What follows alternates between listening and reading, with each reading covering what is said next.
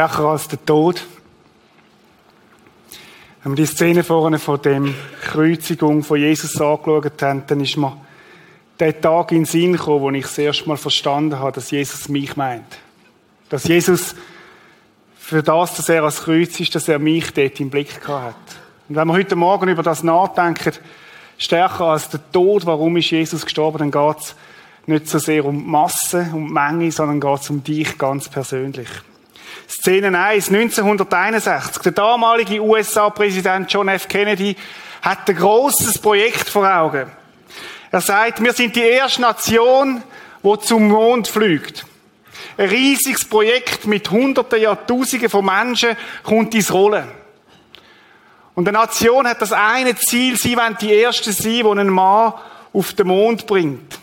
20. Juli 1969, 20, 17 und 58 Sekunden nur acht Jahre später meldete Neil Armstrong Houston, hier ist der Stützpunkt Tranquility Base. Der Adler ist gelandet. Ein riesiges Projekt, wo man sich nicht hätte vorstellen können, ist Wirklichkeit geworden. Ein kleiner Schritt für einen Mensch, ein großer Schritt für die Menschheit, ein Durchbruch, wo man sich nie ausdenkt hat. Der Weg zum Mond ist frei. Szene 2, wir schreiben das Jahr 1990. Menschen sterben an kleinsten Verletzungen, an Wunden. Eine Lungenentzündung führt meistens zum Tod. Bockenkrankheit verläuft oft tödlich. Dann 1938, fast zufällige Entdeckung vom Penicillin. 12.02.1941 die erste erfolgreiche Behandlung von einem Menschen. Und die Lebenserwartung steigt von einem Moment auf den anderen um zehn Jahre für die Menschheit. Das Penicillin ist erfunden, nimmt den Schrecken von diesen Krankheiten. Ein Durchbruch. Ein Durchbruch für die Menschheit. Ein Durchbruch für die Soldaten, die es als erstes können in Amerika. Dann Australien, wo es als erstes Land einsetzt, ein Durchbruch für die Menschheit. Tödliche Krankheiten werden besiegt. Dritte Szene. 15.10.2010.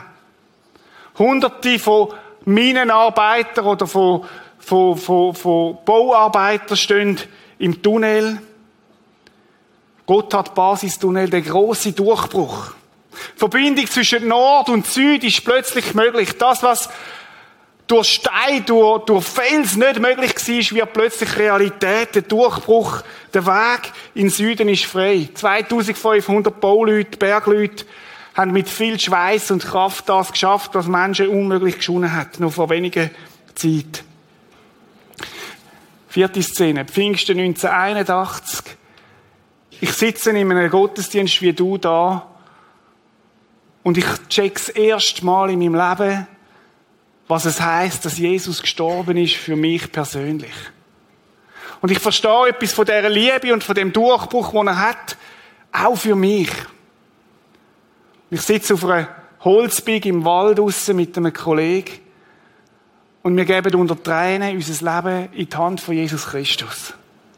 Das war mein persönlicher Durchbruch, der mein Leben extrem verändert hat. In eine andere Richtung. Wir möchten heute Morgen über Durchbrüche nachdenken. Die ganze Menschheit hat die ersten drei Durchbrüche vernommen. Mondlandung, Penicillin-Erfindung, Antibiotika, Gotthard, Basistunnel. Zum Teil ist das Radio, das Fernsehen. Man ist live dabei gewesen, wo das passiert ist. Der eine oder andere sicher auch von uns vor dem Radio gesessen oder am Fernsehen hat man es gesehen. Spätestens in den Nachrichten. Durchbrüche in der Geschichte. Durchbrüche, von denen wir alle mehr oder weniger profitiert haben. Oder von der Mondlandung gibt es zwei Sachen, die mir in den Sinn kommen. Das eine ist der Klettverschluss, wo man profitiert, und das andere ist die Tragetenglasse. Ich weiß nicht, ob ihr die kennt. Das ist ja auch dort äh, jemand zusammengekommen. Antibiotika, wohl jeder von uns hat es schon genommen. Gott hat Basistunnel werden wir noch profitieren. Wir werden nicht mehr müssen vielleicht im Stau stehen vor dem Gotthard an der Ostern, wenn es in den Süden geht, was auch immer. Ich möchte heute Morgen mit dir über Durchbrüche nachdenken. Der grösste Durchbruch, den die Menschheit über je, je gesehen hat. Und ich rede von dem Tod von Jesus Christus. Das Tragische ist, dass viele von den Menschen das nicht verstanden haben, was dort tatsächlich passiert ist an dem Kreuz. Dass dort der Durchbruch von allen Durchbrüchen passiert ist, dass nämlich die Beziehung zwischen Gott und mir als Mensch möglich ist. Warum ist Jesus gestorben? Das ist die Frage heute Morgen. Warum mir alles in der Welt ist Jesus gestorben? Ist das nicht alles ein Zufall gewesen? Wo nachher ein paar schlaue Leute eine Religion daraus gemacht haben? Was ist denn der Grund? Wenn du verstehst, wenn du heute Morgen verstehst, vielleicht das erste Mal, warum Jesus Christus am Kreuz auf Golgatha gestorben ist, dann steht, ist die Möglichkeit groß, dass du heute Morgen einen Durchbruch erlebst, wo du so noch nie erlebt hast in deinem Leben. Es hat das Potenzial, dass dein Leben in eine andere Dimension überkommt. Dass Sachen in deinem Leben können heil werden wo du seit Jahren, vielleicht Jahrzehnten mit dir umschlägst. Und du könntest sogar entdecken, dass du deinen Lebensstil kannst ändern aufgrund von dem, was da passiert ist am Kreuz auf Golgatha. Die ganze Bibel weist eigentlich uns hin auf den einen Durchbruch, wo Jesus da hat. Damals hat man das nicht so gesehen. Damals haben viele gedacht, das sei, das sei das Ende. Das sei das Ende von dem Pharisäer, oder nicht von dem Pharisäer, von dem Schriftgelehrten, von dem Rabbi von Jesus, von dem, der sich auskennt hat in den Schriften, der mit ein paar Nachfolgern umgezogen hat, und sie haben gedacht, das ist das Ende. Weil der Tod ist immer bis dahin das Ende gewesen. Das Ende von dem Mensch, der zwar viel Gutes da hat, der sich der Schwächsten angenommen hat, der sich nichts daraus gemacht hat, mit diesen Leuten am Rand zusammen sein, die in der Gesellschaft verhöhnt, verpönt gewesen sind. Und dann stirbt er an dem Kreuz. Und viele haben gedacht, das ist es gewesen. Erledigt. Das Ende von dem Projekt von Jesus von Nazareth. Auch seine engsten Leute, und das müssen wir uns mal echt vor Augen fühlen, seine engsten Leute haben ihn verloren. Petrus, Judas hat ihn sogar verraten. Seine engsten Freunde sind nicht mehr bei ihm. Sie haben gedacht, das Projekt ist gescheitert. Abbruch von dem Projekt. Und der Durchbruch von dem Projekt passiert an einem Ort, wo es alles anders als spektakulär zu und her gegangen ist. Da war keine Kamera, kein Radio. Irgendwo am Rand der Stadt, auf dem Hügel von Golgatha. Und dort hängt der Jesus. Und das Tragische ist, viele Menschen haben bis heute nicht verstanden, was dort wirklich passiert ist. Jesus hängt an dem Kreuz links und rechts, ein Schwerverbrecher, sind die letzten Minuten von einem leidvollen Weg. So wie wir sie in dem Clip gesehen haben während der Worship-Zeit. Und Jesus hängt dort. Er ist umgeben von Schaulustigen, wird angespuckt, auspeitscht, ausgelacht. Hilf dir doch selber, wenn, wenn du wirklich der bist, wo du sagst. Und Jesus haltet einfach aus an dem Kreuz. Und dann hängt Jesus an dem Kreuz und dann sagt er drei Worte. Es gibt ja das Lied, die beliebtesten, die berühmten drei Worte. Ich liebe dich, oder? Aber Jesus sagt drei Worte, wo extrem viel Power drin haben. Drei Worte, wo, wo wenn die stimmen, wenn die stimmen, dies und mein Leben total radikal auf den Kopf stellen. Wenn du mal schaust, was Jesus dort sagt. Nachdem er ein wenig von dem Essig genommen hatte, sagt er, es ist vollbracht. Dann neigt er den Kopf und starb. Es ist vollbracht. Was heißt das, es ist vollbracht? Was meint Jesus mit den Worten, wenn er sagt, es ist vollbracht? Drei Worte, wo alles beinhaltet. Es ist vollbracht, hat man normalerweise, wenn einer die Steuern hat müssen zahlen und Steuererklärung gemacht hat, dann hat man den Stempel drauf da oder die Worte untergeschrieben, genau die Worte. Es ist vollbracht, die Steuern sind zahlt, es ist erledigt, es gibt nichts mehr, es wird keine Rechnung mehr kommen, es wird nie, nichts mehr, du, du bist nicht mehr schuldig. Das ist enthalten, in dem es ist vollbracht. Man könnte auch sagen, vollständig zahlt. Oder wenn wir es im Alten Testament schauen, dann haben sie, müssen, wenn sie irgendeinen Zeich gemacht haben, Schuld auf sich geladen, hat man ein Lamm müssen kaufen und das Lamm hat, ist dann geschlachtet worden mit viel Blut und dann hat man gesagt, es ist vollbracht. Das Opfer ist zahlt. Es muss nichts mehr dazu da werden. Was meint Jesus, wenn er sagt, es ist vollbracht?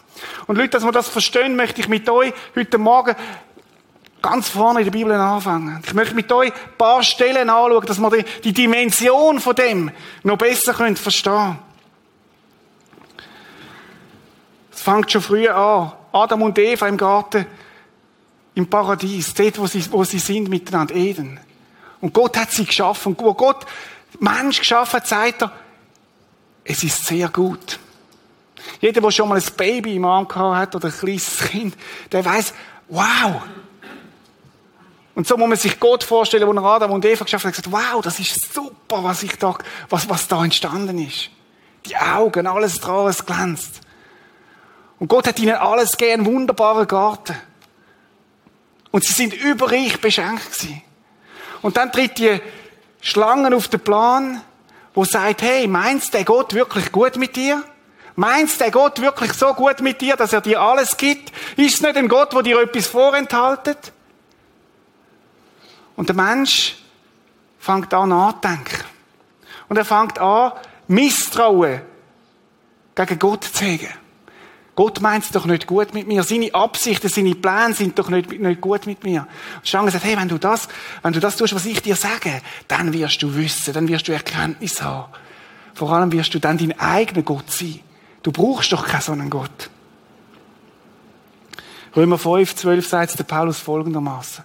Durch einen einzigen Menschen ist die Sünde in die Welt gekommen und als Folge davon der Tod. Weil nun alle Menschen gesündigt haben, sind sie alle dem Tod ausgeliefert. Ein einziger Mensch, dort hat's, dort angefangen. Seit dem Moment im Paradies. Und es hat sich weiter durchgezogen. Von Generation zu Generation weitergegeben.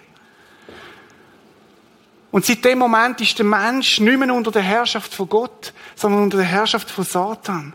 Sie sind zu Sklaven geworden von dem Sklaventreiber. Und der Mensch ist nicht mehr in der Lage, die Forderungen, die Gott an ihn gestellt hat, einzuhalten. Es ist ein Bruch passiert. Paulus sagt, das Gute, das ich tun will, tue ich nicht. Und die Bibel fasst eine Diagnose, sagt, schau mal an, so ist es. Römer 3, 23. Alle sind Sünder und haben nichts aufzuweisen, was Gott gefallen könnte. Das ist eine radikale, radikale Bankrotterklärung an uns alle. Gott sagt, du hast nichts aufzuweisen, was mir könnte gefallen, weil du aus dem, aus dieser Beziehung ausgebrochen bist. Weil du aus dieser Liebesbeziehung ausgebrochen bist und du hast nichts mehr, wo mir könnte gefallen. Sagen wir auf der einen Seite Gott, der sagt, du bist sehr gut. Und dann der Mensch, der sich entscheidet und einen eigenen Weg geht. Und die Diagnose ist knallhart, alle. Das ist keiner ausgenommen in dem Saal heute Morgen. Das ist keiner ausgenommen im Kino oder am Podcast. Alle. Alle. Alle sind Sünder. Sünder könnte man auch übersetzen, Ziel von Fehlern. Haben die Beziehung verpasst. Und die Bibel geht noch weiter. Die Bibel ist ja nicht einfach ein Buch, wo uns ein bisschen Honig ums Maul schmiert, sondern die Bibel ist auch ein Diagnoseinstrument. Und die Bibel sagt Römer 6, 23, folgt davon, denn die Sünde wird mit dem Tod bezahlt. Folge von dem, dass ich autonom will sein, ohne Gott will leben, hat es eine Konsequenz und, und das ist der Tod. Wenn wir von Tod reden, müssen wir das erklären. Tod hat eigentlich drei Phasen. Die erste Phase ist der innere geistliche Tod. Das ist das, wo du von Gott getrennt bist, wo du nicht mehr in dieser Beziehung zu Gott stehst. Manchmal sagen mir Leute, Reto, wenn ich bete, dann reagiert Gott nicht. Ich, meine Gebete bleiben an der Decke stehen. Das hat etwas zu tun mit dem geistlichen Tod, weil wir getrennt sind von Gott. Und die Bibel redet davon, dass unsere Schuld wie, wie ein Berg, wie Betonmauern, wie Granit zwischen Gott und uns stehen. Und es ist nicht so, dass Gott uns nicht möchte hören oder kleine Ohren hat, sondern dass unsere Schuld uns trennt von Gott. Der Tod, der innere geistliche Tod, meint kein Leben, keine Beziehung. Und was macht der Mensch? Er baut sich Götzen. Aus Stein, aus Blech. Weiß ich was.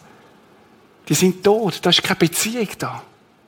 Und Beziehung zu Gott ist tot, der innere geistliche Tod. Die zweite Phase von dem Tod ist der, der körperliche Tod. Dann, wenn, wenn, wenn das Herz aufhört zu schlagen.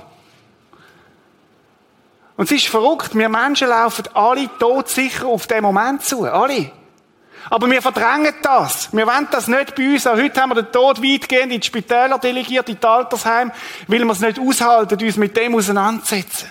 Und es gibt nichts Schrecklicheres für mich, als, als Pastor an einer Beerdigung zu sein, wo Menschen beerdigt werden, wo keine lebendige Hoffnung haben für das Leben nach dem Tod. Und dann gibt es so einen, einen Bruchteil vom Moment, An diesen Gräbern, wo du stehst und du merkst, da ist null Hoffnung, null Perspektive. Und dann geht man, drückt man das möglichst schnell wieder zu, weil man will ja nicht drüber reden und man will sich dem schon gar nicht stellen. Man tut wichtig in dieser Welt, spielt sich groß auf, aber jeder, jeder von uns wird einmal, wird dort einmal sein. Und die Frage ist, sollte uns das nicht die Augen aufmachen und sagen, hey, hallo, was läuft da eigentlich falsch? Kürzlich hat mich jemand gefragt, was bist du von Beruf? Dann habe ich gesagt, ich bin Wegweiser. Dann hat er gesagt, ja was Wegweiser? Ich zeige den Leuten, wie sie aus dem Friedhof rauskommen. Wie sie Jesus Christus kennenlernen können, damit es eine Hoffnung gibt nach dem Tod. Und es gibt einen dritten Zustand von Tod. Wir alle werden tot sicher weiterleben nach dem Tod. Die Frage ist wo? Die Frage ist wo? Und es gibt ein Getrenntsein zwischen Gott und uns Menschen. Oder es gibt ein Leben nach dem Tod in der Beziehung mit Gott.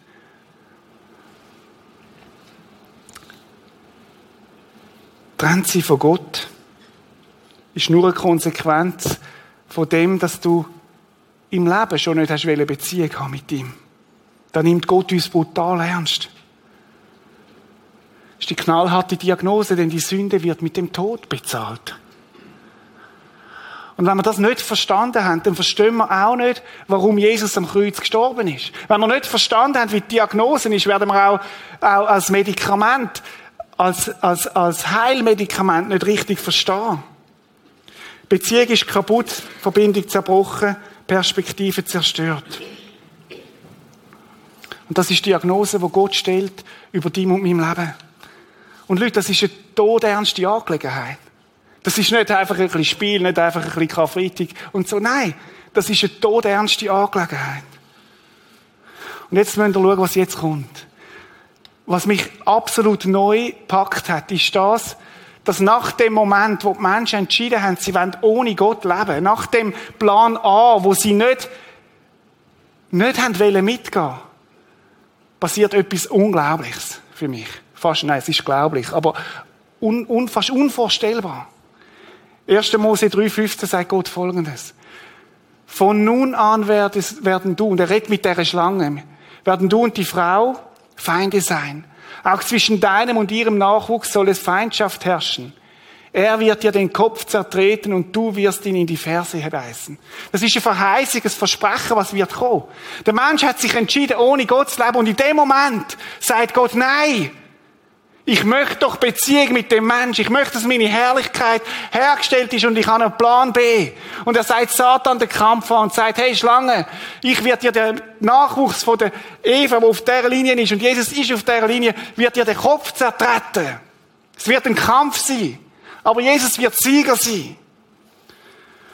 Und Leute, das hat mich extrem beschäftigt, dass wir so einen Gott haben, wo bereits Sekunden nachdem der Mensch sich entschieden hat, ohne Gott zu leben, sagt, hey, stopp, stopp. Meine Liebe ist so groß, dass ich dem den Kampf wieder ansagen. Dass ich wieder, dass ich eine Rettungsaktion starte. Eine Rettungsaktion für die Menschen. Dem Vers heißt es auch, dass es ein Kampf wird sein, dass die Schlange, Satan am Mensch wird, wird, wird stechen, wird, wird Schaden versuchen zuzuführen, wird versuchen, äh, zu plagen. Aber Gott sagt, ich werde siegen. Ich werde dieser Schlange den Kopf zertreten. Und in dem Moment fängt das größte Projekt an, das die Menschheit je gesehen hat. Und das Projekt heißt Rettung. Erlösung. Er ist die Lösung. Erlösung. Und Gott fängt an. Das Projekt Frieden mit Gott. Ein gewaltiges Projekt nimmt seinen Lauf. Verschiedene Propheten künden an, was kommen wird. Ein junges Paar wird von Gott aus erwählt. Merci. Und jetzt müssen wir mal schauen, was, was weiter, wenn wir jetzt die Bibel durchgehen. Viele Prophetien, Vorhersagen auf den einen Retter, der wird kommen. Die ganze Bibel ist voll davon. Und dann kommt ein Engel ein himmlischer Bote zum Josef, dem jungen Teenager, Mann, der Vater werden und sagt ihm folgendes, Matthäus 1. So wird, sie wird, und, und redest von seiner Verliebten, von seiner Verlobten, von der Maria, sie wird einen Sohn bekommen, den sollst du Jesus nennen. Für den Josef völlig krasser Moment, oder? Da kommt ein Engel und sagt, hey, Achtung, du bist ein Teil von meinem Plan. Denn er wird die Menschen seines Volkes von ihren Sünden befreien. Was? Ja, sagt Gott, ich habe einen Plan. Ich habe einen Plan mit diesen Menschen. Ich gebe sie doch nicht einfach auf. Ich habe einen Plan. Ich schicke meinen Sohn, wo Mensch wird. Ich, Gott, wird Mensch. Ich demütige mich total, wird Mensch. Und seine Aufgabe ist, befreien von der, von der Schuld. Und dann, neun Monate später, kommt ein kleines Baby auf die Welt, hilflos. Aus, kein Platz, wo es eigentlich dürfte kommen. Typisch, oder? Der Plan ist extrem umkämpft. Nicht einmal, nicht einmal einen gescheiten Ort hat, wo es auf die Welt kommen kann. Aber Gott lässt sich nicht davon abhalten. Und wieder schickt er einen Funkspruch. Nicht auf Houston, sondern auf die Erde. Und er sagt im Lukas 2, 10, 11, fürchtet euch nicht. Fürchtet euch nicht. Ich verkündige euch eine Botschaft, eine Nachricht, eine gute Nachricht, die das ganze Volk mit großer Freude erfüllt.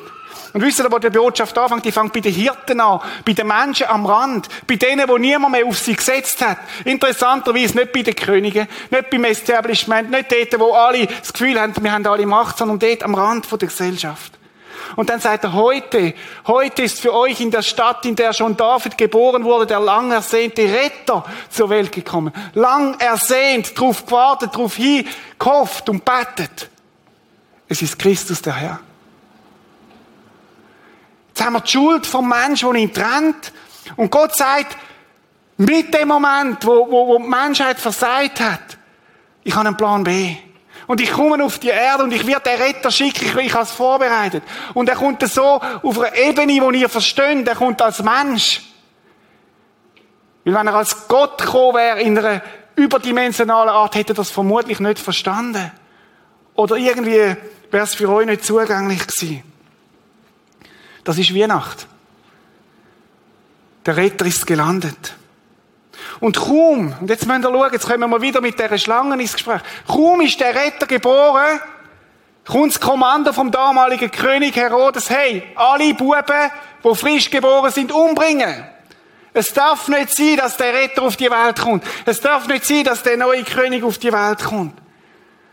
Und Maria und Josef flüchten über Ägypten weil Gott seine Hand drauf hat auf dem Rettungsplan. Weil Gott seine Hand drauf hat auf dem Rettungsplan. Aber der Mensch will das nicht. Der Mensch will das nicht. Und Jesus wächst dann, wird erwachsen. Und dann sagt Jesus etwas Interessantes zu seiner Mission, zu seinem Mission Statement. Lukas 19, Vers 10. Der Menschensohn Jesus Christus ist gekommen, Jetzt haben wir es wieder. Verlorene zu suchen und zu retten. Jesus sagt, der bin ich. Und mein Auftrag, wo ich habe, mein Projekt, wo ich habe, ich bin von Gott geschickt worden. Ich habe den Himmel verlassen, die wunderbare, wunderbare Ort, wo es keine Tränen gibt, kein Leid gibt, wo es absolute Harmonie ist. Kommen auf die Erde, auf den dreckigen Erdball. Hätte ich überhaupt nicht nötig, aber ich habe eine Mission. Und meine Mission ist erstens suchen. Ich suche nach Menschen, die demütig genug sind, dass sie merken, dass sie mich brauchen.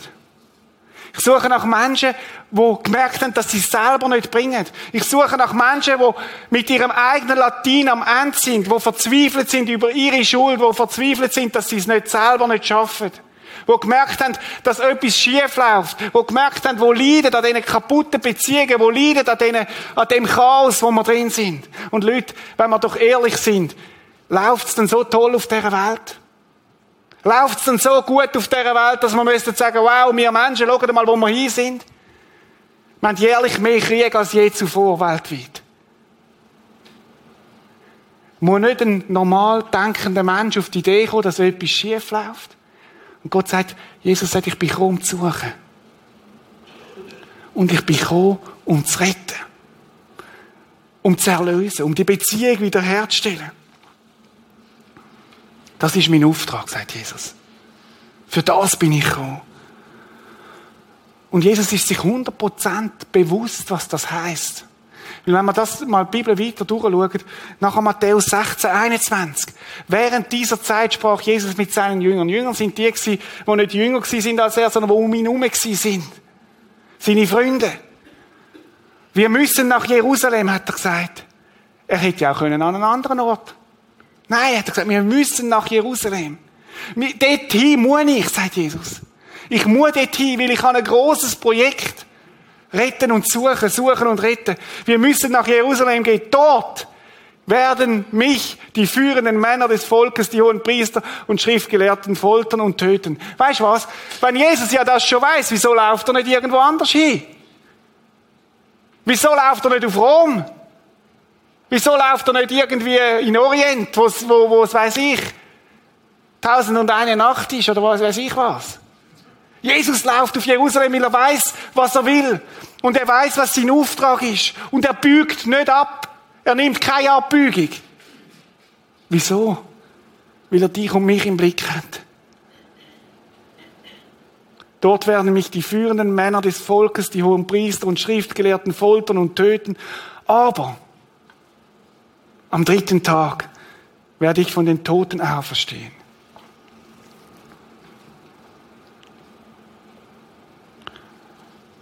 Bin auch immer wieder mal in Projektteams rein. Und ich habe noch nie erlebt, dass einer sagt, so, jetzt tun wir das Projekt bewusst in, ins Sand fahren. Sondern dort ist immer, wie können wir gewinnen? Und Jesus sagt menschlich gesehen, Jesus, was willst du? Sterben? Er sagt, ja, ja. Das gehört zu dem Projekt. Jesus hätte wirklich flüchten können aber er hat es nicht gemacht. Im vollen Bewusstsein, im vollen Bewusstsein geht er den Weg. Schauen wir uns die letzte Stunde vor, vor der Kreuzigung an. Es ist nicht so, dass Jesus das einfach easy peasy gemacht hätte. Überhaupt nicht. Die Szene im Garten Gethsemane, Lukas 22. Vater, sagt er, wenn es möglich ist, da spüren wir etwas von dieser Dramatik, von dieser Last, die Jesus auf sich nimmt. Vater, wenn es möglich ist, bewahr mich vor dem Leiden. Und wir wissen, dass Gott ein guter Vater ist, aber es ist nicht möglich gewesen. Weil es nur einen Weg gegeben hat von der Wiederherstellung.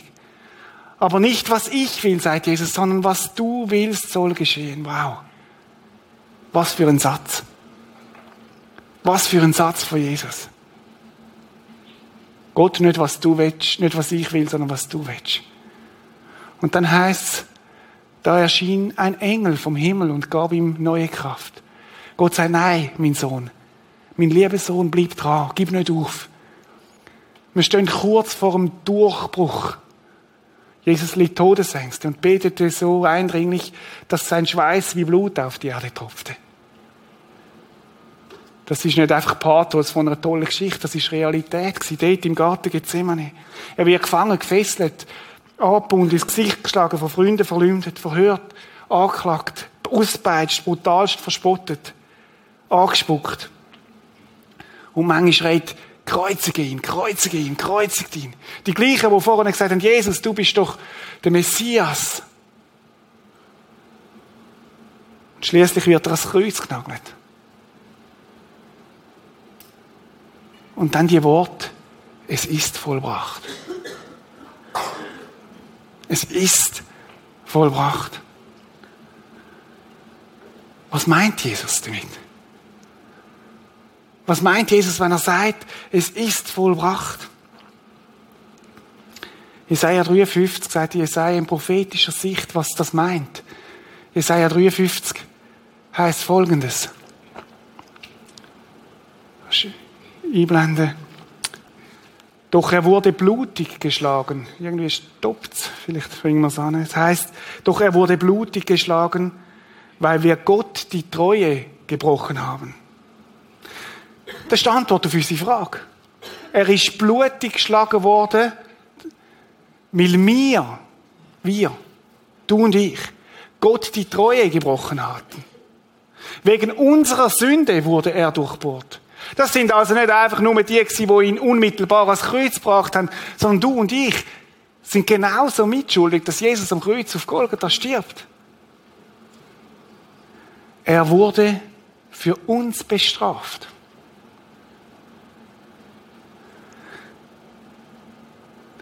Damals statt wir ich einsetzen. Er wurde blutig geschlagen, weil ich Gott die Treue gebrochen hatte. Wegen meiner Sünden wurde er durchbohrt. Er wurde für mich bestraft. Und wir? Wir haben nun Frieden mit Gott. Wow. Wow. Jesus nimmt das alles auf sich er verlässt den Himmel, kommt auf die Erde, landet in dem Stall in Bethlehem, geht den Weg ans Kreuz, damit wir Frieden können haben mit Gott. Er ist das Heilmittel, wo uns nicht nur zehn Jahre unser Leben verlängert, sondern wo uns ewiges Leben geben kann. Ewiges Leben. Er ist der, der den Durchbruch schafft, wo wir plötzlich können durchgehen durch den der Granit, der Felsen, wo man nie könnte durchbrechen. Der Weg ist frei. Durch seinen Tod. Es ist vollbracht. Er stirbt an deiner und meiner Stelle. Und weil Jesus gestorben ist, für dich und mich können wir Vergebung haben von unserer Schuld. Und Jesus sagt, es ist zahlt. Es ist vollbracht. Am Kreuz. Es ist vollbracht. Und Leute, es gibt keinen anderen Weg als das. Es ist nur, nur durch Jesus. Ich will es noch von einer anderen Seite zeigen. Kolosser 2,14. Gott hat den Schuldschein, der uns mit seinen Forderungen so schwer belastete, Gott ist Subjekt, eingelöst und auf ewig vernichtet, indem er ihn ans Kreuz nagelte. Ich habe vorhin gesagt, Volk von der Sünde ist der Tod. Und weil Gott gerecht ist, muss er das so tun. Und wer macht er? Er schickt seinen Sohn, Jesus Christus, der schullos ist für dich und mich an den Tod, anstelle von dir. Damit wir leben können. Und der Vers geht noch weiter. Auf diese Weise wurden die finsteren dämonischen Mächte entmachtet und in ihrer Ohnmacht bloßgestellt, als Christus über sie am Kreuz triumphierte. Weißt du, was das heißt? Bis anhin hat Satan Macht gehabt. Aber von dem Moment an, wo Jesus am Kreuz auf Golgatha gestorben ist, ist es erledigt. Es ist vollbracht. Und wenn du mit Jesus unterwegs bist, dann möchte ich dir zusagen, dann musst du nicht Angst haben. Weil Jesus am Kreuz auf Golgatha die Dämonen entmachtet hat. Er ist der Sieger. Der Tod ist besiegt, hat keine Macht mehr. Wir werden zwar noch körperlich sterben da auf der Welt, aber wir werden weiterleben, sagt Jesus. Weil er den Tod auf sich genommen hat, weil er ihn getragen hat. Gottes Urteil über uns ist aufgehoben. Jesus ist stellvertretend für dich und mich gestorben. Und wir stehen nicht mehr unter der Herrschaft von Satan. Der Schlange ist der Kopf zertreten worden. Jesus ist Sieger. Jesus ist Sieger. Und das ist die Botschaft vom Karfreitag. Jesus ist Sieger. Es ist vollbracht. Ich möchte dich heute Morgen fragen, ist Jesus dein Herr? Hast du das Angebot, wo Jesus da am Kreuz auf Golgatha da hat, für dich ganz persönlich in Anspruch genommen?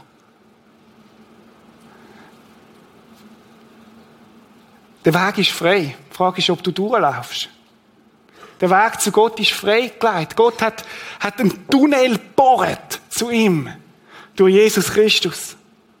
Und die Frage ist, es ist alles parat, es ist alles vollbracht. Die einzige Frage ist, laufe ich dort durch? Nehme ich das für mich in Anspruch? Dass Jesus für mich gestorben ist. Jesus sagt, ich bin der Weg, die Wahrheit und das Leben. Niemand kommt zum Vater, denn durch mich. Durch ihn durch. Durch den, durchs Kreuz durch, durch den Tunnel durch zu Gott.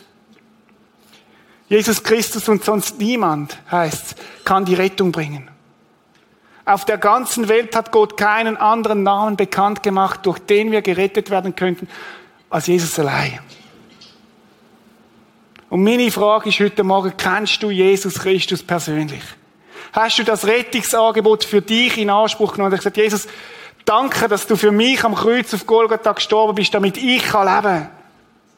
Und dass du meinen ganzen Blast, meinen ganzen Mist aus meinem Leben, aus meiner Vergangenheit, aus meiner Gegenwart und aus meiner Zukunft zahlt hast an dem Kreuz. Von Jesus her ist alles klar. Er hat es da. Es ist vollbracht. Wir müssen auch nicht nachher, weiss ich, wie gut tun und, und, und super leben, damit Gott mit uns zufrieden ist. Nein, Jesus. Jesus hat es gemacht. Und wenn wir uns anfangen ausstrecken nach Gott, dann nicht damit Gott uns liebt, sondern weil er uns liebt. Das ist ein großer Unterschied. Wenn ich mich frage, Jesus, ich möchte so leben, wie du es für mich geplant hast, dann nicht, damit du mit mir zufrieden bist, sondern weil du mich liebst. Als Dank, als Reflexion von dem, was ich erlebt habe von dir. Meine Frage ist, heute Morgen könnte dein Durchbruch sein. Wo du vom Tod zum Leben kommst, weil du Jesus Christus das erste Mal verstanden hast, was er wirklich gemacht hat an dem Kreuz. Gott hat ein riesiges Projekt gestartet. Suchen und retten. Und er ist heute Morgen da. In dem Saal, er ist im Kino und er geht dort Reihe durch zu jedem Einzelnen und sagt, hey, ich suche dich. Ich suche dich. Willst du das Angebot, das ich dir gemacht habe, in Anspruch nehmen? Schaut, ich möchte das, ich habe noch einen Clip mitgebracht zum Schluss. Für mich eine Art Kreuzigungsszene. Aber nicht wirklich, es ist mehr eine Metapher. Es ist ein Clip, wo etwas ausdrückt von dem, was Gott für uns da hat. Und schau es mal mit diesen Augen an, dass Gott einen Durchbruch erzielt hat, wo du kannst durchgehen, damit du kannst leben. Schauen wir uns den Clip mal an. Schau, das ist das Bild für das, was Gott da hat. Er hat die Steine, die Brocken, die zwischen dir und ihm stehen, auf die Seite da sich aufgemacht, den Weg freizulegen, damit du und ich leben können. Ich möchte dich heute Morgen einladen, dein Leben, das Angebot von Gott in Anspruch zu nehmen. Durch diesen Tunnel durchzugehen und sagen, danke Jesus, dass du für mich gestorben bist. Dass du für mich den Weg frei gemacht hast. Johannes 1, 12 heißt, die ihn aber aufnahmen. Es gibt solche, die ihn aufnehmen und an ihn glauben, wo ihr Vertrauen auf ihn setzen, denen gab er die Macht, Gottes Kinder zu werden. Kennst du Jesus? Du kannst auch da in der Kirche sein und seit Jahren mitlaufen, irgendwo fromm tun. Aber wenn du Jesus nicht persönlich kennst, dann gilt es nicht. Aber das Angebot, das Jesus dir macht, ist, ich bin für dich gestorben. Ich habe ein Gebet vorbereitet, und ich gern dir möchte vorbeten. Wenn du heute Morgen sagst, ich möchte Jesus Christus persönlich kennenlernen, ist nur ein Gebet weit davor weg. Und wenn du das möchtest, kannst du das einfach mitbeten jetzt. Und so Jesus auch sagen, hey, ich möchte mit dir leben. Okay? Jesus ist da und wartet. Und wenn du das möchtest, jetzt dein Leben Jesus geben, dann bete doch jetzt einfach mit. Okay? Herr Jesus Christus, mir ist klar geworden, dass ich dich brauche. Sag jetzt einfach so vor dir an, Herr Jesus Christus, mir ist klar geworden, dass ich dich brauche. Vergib mir, dass ich bis heute ohne dich gelebt habe. Vergib mir, dass ich bis heute ohne dich gelebt habe. Vergib mir all meine Schuld. Vergib mir all meine Schuld. Ich danke dir, dass du am Kreuz auf Golgatha für mich gestorben bist danke dir, dass du am Kreuz auf Golgatha für mich gestorben bist. Danke, dass du das für mich vollbracht hast. Danke, dass du das für mich vollbracht hast. Danke, dass du verstanden bist und lebst. Danke, dass du verstanden bist und lebst. Ich übergebe dir die Leitung und die Führung von meinem Leben. Ich übergebe dir die Leitung und die Führung von meinem Leben. Mein Leben soll dir gehören. Mein Leben soll dir gehören. Erfüll du mich mit dem Heiligen Geist. Und erfüll du mich mit dem Heiligen Geist. Danke, dass der Weg zum Vater jetzt frei ist durch deinen Tod. Danke, dass der Weg zum Vater frei ist durch deinen Tod. Amen. Und wenn du das jetzt mitbetet hast, dann darfst du wissen, dass der Weg wirklich frei ist. Dass Gott sagt, hey, Du bist mein Kind von dem heutigen Tag an. Es gilt. Es ist vollbracht. Du musst nichts dazu beitragen. Ich habe es da für dich. Wir hören uns ein Lied an.